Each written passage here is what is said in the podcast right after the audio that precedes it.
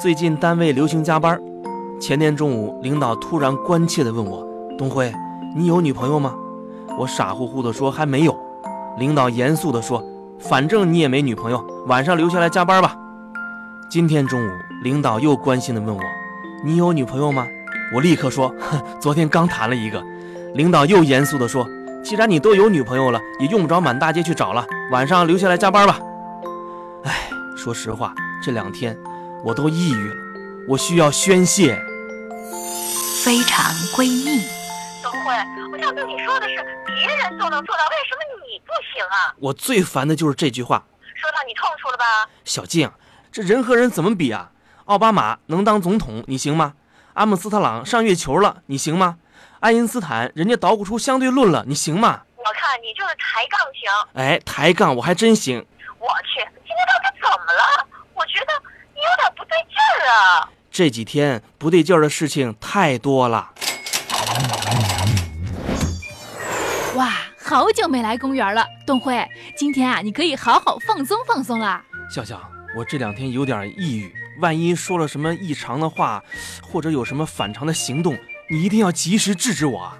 放心，只要你不放弃治疗，我就对你有信心。哎，你看那个小朋友在荡秋千，哎，多开心啊！我也想玩。身为一道彩虹，雨过了就该我闪亮登场了。看我的，小朋友，你的爸爸妈妈呢？他们在家打麻将呢。哦，这样子啊！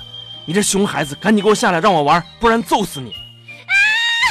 舅舅，有人要揍我！啊！东辉，快跑！他舅舅来了。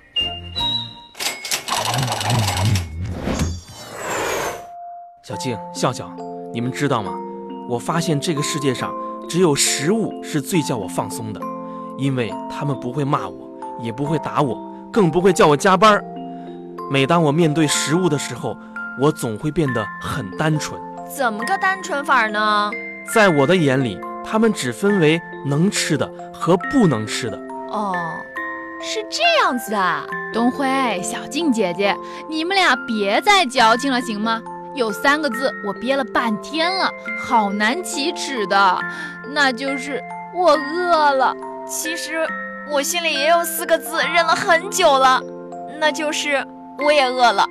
好吧，我承认，我也有五个字儿，现在必须说出来了。怎么都饿了？既然这样，咱们还在等什么？等他一句话呀！东辉，你决定吧，请我们吃什么？啊，我我请啊！寡人累了。各位跪安吧，回家早点洗洗睡。东辉，非常闺蜜。